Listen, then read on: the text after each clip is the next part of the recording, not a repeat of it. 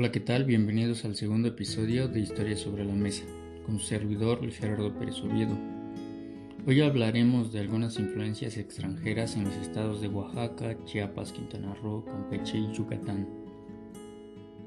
El conocer las raíces de la cocina mexicana y en particular la de las cocinas por estados nos lleva a aprender detalladamente acerca de sus ingredientes, sabores, texturas, su gente y principalmente su historia. El saber por qué y cómo los habitantes de las regiones utilizan los elementos que los rodean, aprender lo que hoy conocemos ha pasado a través de las batallas, guerras, sufrimiento y valor, el valor de los que lucharon por su libertad y por sus ideales, por conservar su independencia, sus costumbres y tradiciones. En lo que hoy es el actual estado de Oaxaca, a partir del siglo X después de Cristo y hasta la llegada de los españoles, la organización zapoteca declinó y dio paso a una etapa de dominio mixteca, pueblo proveniente de las zonas montañosas. Cesan las construcciones de Monte Albán, que se convirtió en una gran necrópolis, y el centro de la actividad se trasladó a Sacchila, Etla y en el valle de Tlacolula, donde florecieron las ciudades de Mitla y Tlacolula, tiempo en el que el territorio estuvo densamente poblado. En esa época los palacios sobrepasaron en importancia a los templos, como reflejo de pensamiento social. Surgieron los mosaicos de piedra en la arquitectura, la cerámica policroma, los códices sobre piel de venado, así como piedras de joyería. Los señoríos oaxaqueños no se pudieron sustraer de la expansión mexicana, que en el siglo XV fue apoderándose lentamente de la región hasta llegar al istmo de Tehuantepec y estableció importantes rutas comerciales que unieron a Oaxaca con el altiplano a través del intercambio de mercancías información. Así estaban las cosas cuando ocurrieron los primeros encuentros con los españoles.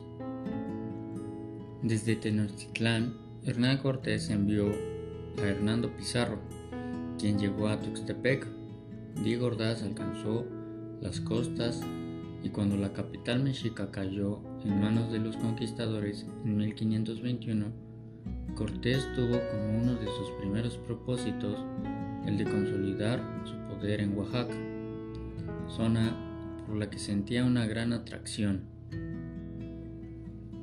Con tal fin de viajar a la región, Francisco de Orozco, Pedro de Alvarado y finalmente Cortés, quien fundó la Villa Antequera, en el mismo lugar en el que se había ubicado la guarnición azteca. En 1527 llegaron los frailes dominicos, Gonzalo de Lucero y Bernardino de Minaya, quienes fundaron las primeras misiones. Con el paso del tiempo las heridas de la lucha cesaron y los evangelizadores llevaron a cabo su tarea de consolidar otra conquista, la espiritual, y entre otros muchos elementos aportados por España a la gastronomía, los religiosos trajeron el trigo y otros cereales para cultivarlos en las nuevas tierras y sumarlos a la riqueza del maíz se inicia de tal modo el mestizaje sanguíneo, espiritual y culinario. Los sistemas de siembra fueron mejorados gracias a la incorporación del ganado, al que se alimentaba con productos naturales, tan abundantes de la región. Con el arribo sucesivo de pobladores surgieron pequeñas industrias textiles. La minería cobró auge igual que el cultivo del añil y la grana, los cuales se exportaban, y la cría del gusano de seda. Todos estos elementos importantes en el desarrollo económico de Antequera.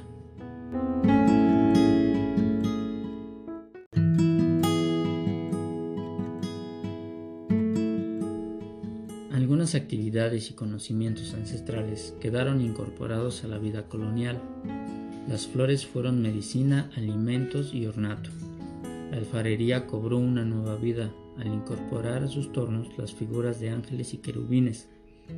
El temazcal o baño de vapor fue descubierto con asombro y repudio por los españoles, y a pesar de mucho esfuerzo no lograron hacerlo desaparecer pues durante siglos sirvió y sirve para curar varios padecimientos.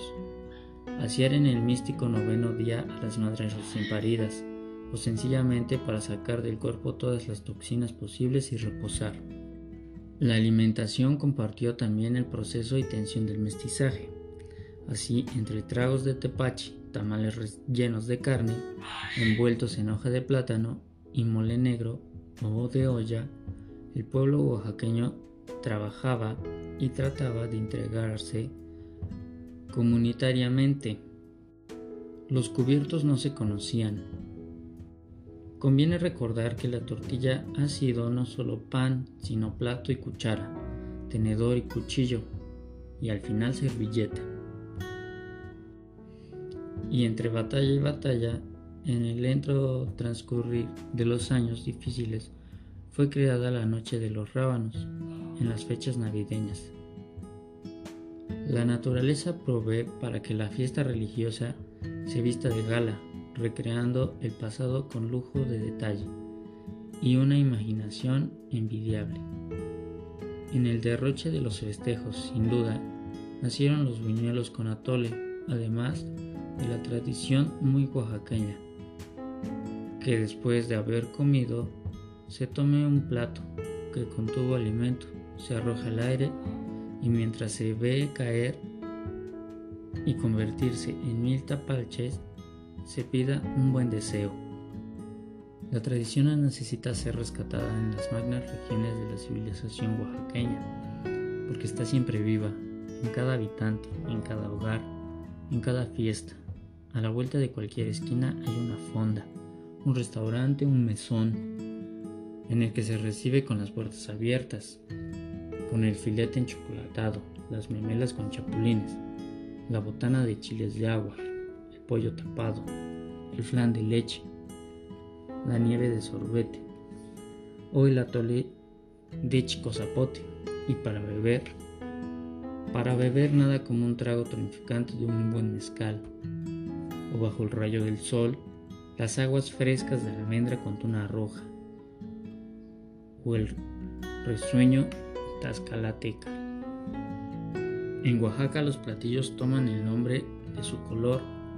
La comida es arcoíris, fiesta del paladar y de la vista. Así se crea un mole, si no cuatro. El verde, el colorado, el negro y el amarillo, que con sus matices componen la gama de los famosos siete moles regionales.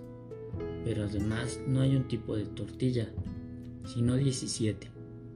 Y no se puede hablar de una cocina regional, sino de 7, pues la hay, propia y buena, en cada una de sus regiones. Siete coloridas gamas de la corona de Oaxaca, reina de la gastronomía.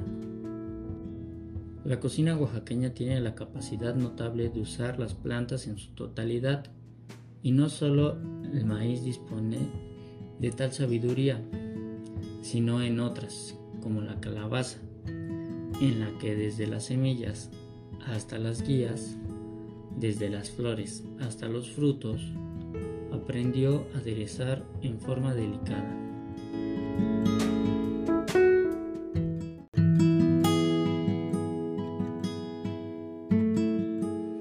En el estado de Campeche, las relaciones comerciales de los mayas del lugar como paso intermedio en la ruta norte-sur, era de gran importancia. Se traficaba con cera, miel, algodón, plumas, sal, mantas, pescados, artículos de piel y cerámica, armas y otros objetos sagrados. La alimentación de los habitantes era abundante por la variedad, pero parca la dieta rigurosamente controlada por disposiciones religiosas. A quienes vivían cerca de las playas y cercanías del litoral y la bahía campechana, la naturaleza les ofrecía delicias como pulpos, langostas, cangrejos, que preparaban en caldos y tamales. Los cocoteros proveían además de agua, pulpa para alimento, y su delicado aceite se utilizaba como lubricante para la piel y el cabello. El maíz sagrado se molía en metate. Así proporcionó tortillas abundantes, atole, grano para aves de corral y se almacenaba con previsión. Sirvió igualmente para las épocas de la mala hambre. Se sabían hacer los agujeros exactos en los árboles que servían como nidos para las avispas productoras de cera y miel, para aprovechar sus excelencias. Con las hortalizas se preparaban platillos magníficos como los chiles rellenos de carne de aves o de animales de caza, a los cuales se sazonaba y coloreaba con achiote, y el frijol negro hervido con pescado y jugo de frutas, que igual perduraban en nuestros días. En 1535 arribaron los primeros religiosos, Jacobo de Teresa y Lorenzo de Bienvenida, a los que siguió diez años después Fray Bartolomé de las Casas. La conquista material y espiritual la consolidó el hijo adelantado, llamado El Mozo, quien en 1541 logró convocar a los caciques mayas a fin de presentar juramento de fidelidad a la corona española. En 1546 se estableció el primer convento franciscano en Campechuelo. Con la llegada del ganado, ciertas hortalizas y frutales, se hizo el mestizaje culinario. El cerdo proporcionó la manteca para freír los frijoles, preparar la masa para los tamales, cocinar aves y legumbres, además de su rica y dulce carne.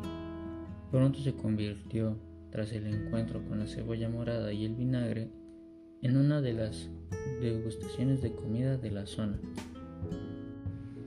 El estado de Chiapas. El vocablo Chiapas se deriva del nombre de los indios, Chiapas, que según se cree peregrinaron desde el sur de Nicaragua antes de llegar a las tierras chiapanecas.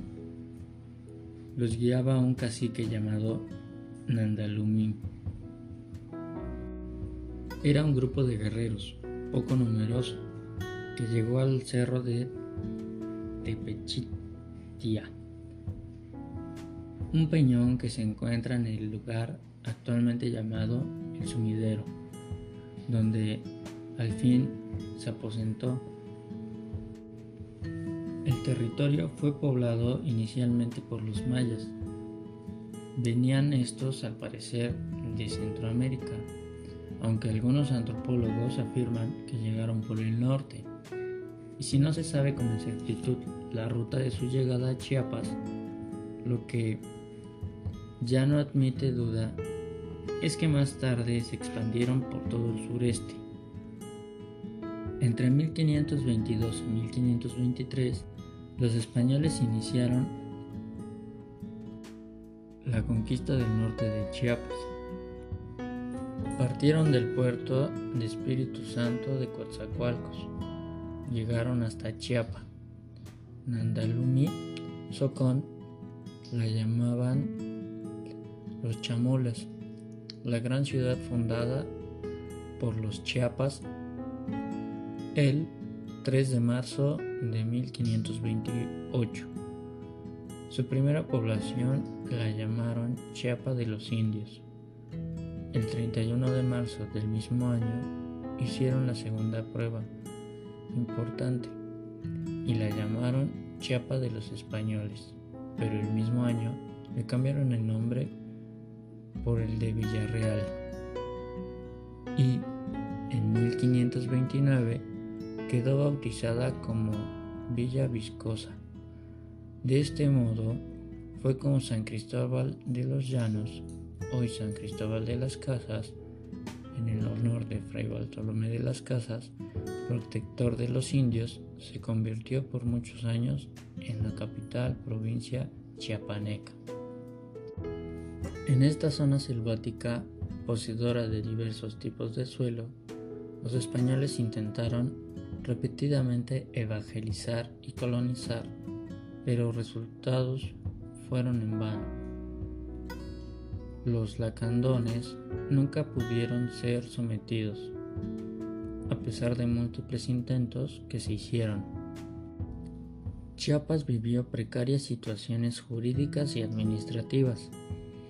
Se estableció en Soconusco un gobierno dependiente de la corona, pero esto originó múltiples sublevaciones indígenas hasta 1868 con la triste célebre Guerra de Castas. Plena vegetación exuberante, la región es un regalo de la naturaleza. Se cultiva café, maíz, soya, cacao, algodón, plátano, caña de azúcar, mango, arroz, ajonjolí, sandía, tabaco, copra, frijol y aguacate solo por mencionar algunas. Con semejante esplendidez, podría proponerse que los indios se daban grandes comidas, pero nunca fue así. Aún hoy en día, diversos grupos étnicos que habitan el área mantienen viva la tradición gastronómica de no llevar más de dos comidas al día.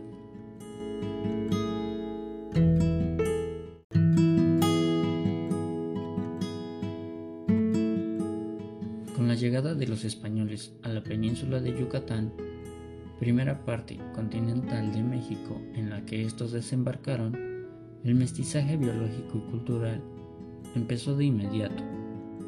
Jerónimo de Aguilar y Gonzalo Guerrero fueron los primeros conquistadores.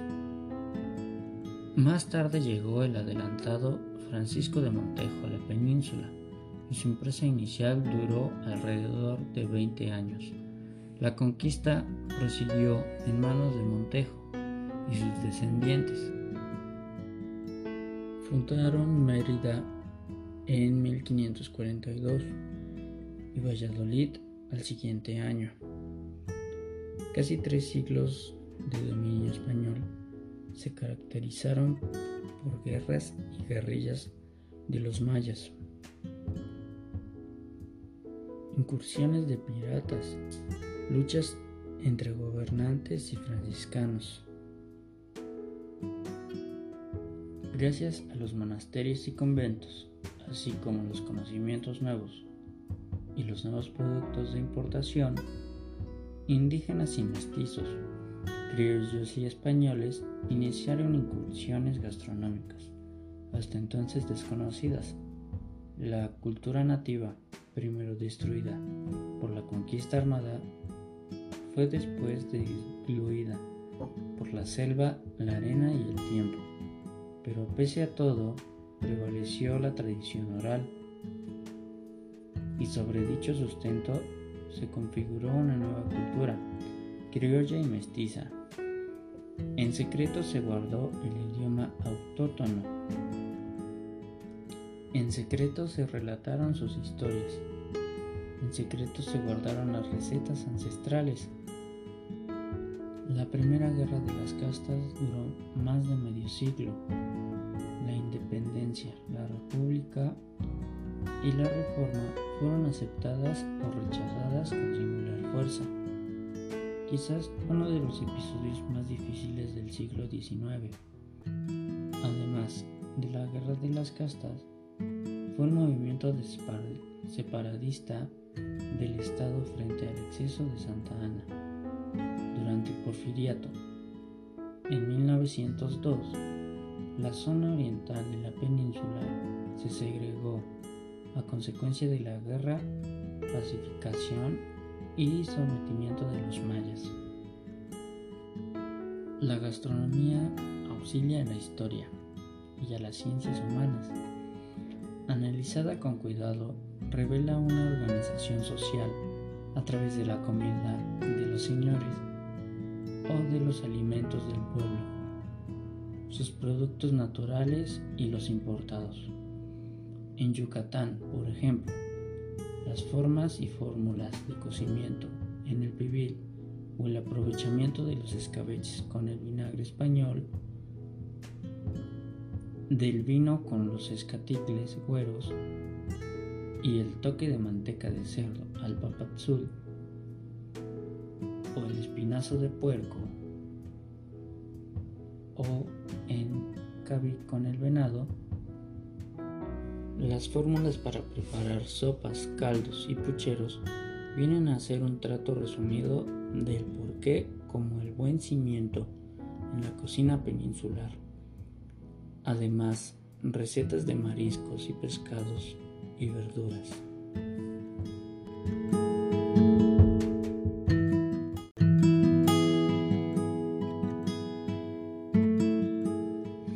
La cocina de Quintana Roo tiene un parentesco no tan distante a los estados de Yucatán y Campeche. Los tres integrantes de esta península del sureste mexicano no solamente es por la diversidad geográfica, sino porque Cancún se pobló íntegramente con migrantes, sobre todo de estas entidades. El pueblo maya de la península yucateca se ha caracterizado siempre por su deseo de libertario y de autonomía. Desde tiempos prehispánicos y durante el virreinato así fue. Víctimas del despojo y la explotación, se alcanzaron en 1847 en la llamada Guerra de las Castas contra los blancos. Entonces fundaron Chan Santa Cruz, hoy Carrillo Puerto, en Quintana Roo. Derrotados, surgió entre ellos una nueva tradición cultural, mezcla de elementos prehispánicos, cristianos y militares de aquella guerra. Así se mantiene hasta hoy una especie de religión sincrética en cuatro lugares donde están así organizados en compañías. La cocina mexicana se ubica a la altura de una de las mejores cocinas del mundo. Nosotros mismos, junto con la de los extranjeros, que se detienen a conocerla, hemos puesto admiración y dedicación en colocarla entre las más prestigiadas dentro de la gastronomía internacional. Su riqueza está basada en la variedad de ingredientes, tanto endémicos como adaptados, así como una capacidad de los cocineros y cocineras mexicanas para transformarlos en un sinfín de platillos y guisos diferentes. Después de la conquista española se inició en la península de Yucatán una importante fusión cultural en lo culinario que dio origen a dos corrientes gastronómicas, una completamente española, solo modificada por el medio de ingredientes locales, y la otra maya, que conservó sus elementos tradicionales, pero que recibió influencia europea, sobre todo por los religiosos encargados de evangelizar. La evolución de la cocina de Quintana Roo ha sido larga, hasta la forma que constituye la cocina actualmente.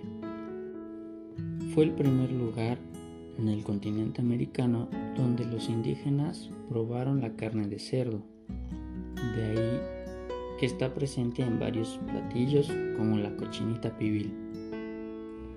A través del tiempo, la cocina de los estados de Oaxaca, Chiapas, Quintana Roo, Campeche y Yucatán han sido producto de sabores nativos y del intercambio de saberes de otras culturas que llegaron con el mestizaje, como la española, la caribeña, la africana, la asiática y la inglesa integrándose de tal manera que parecieran trabajar en perfecta sincronía.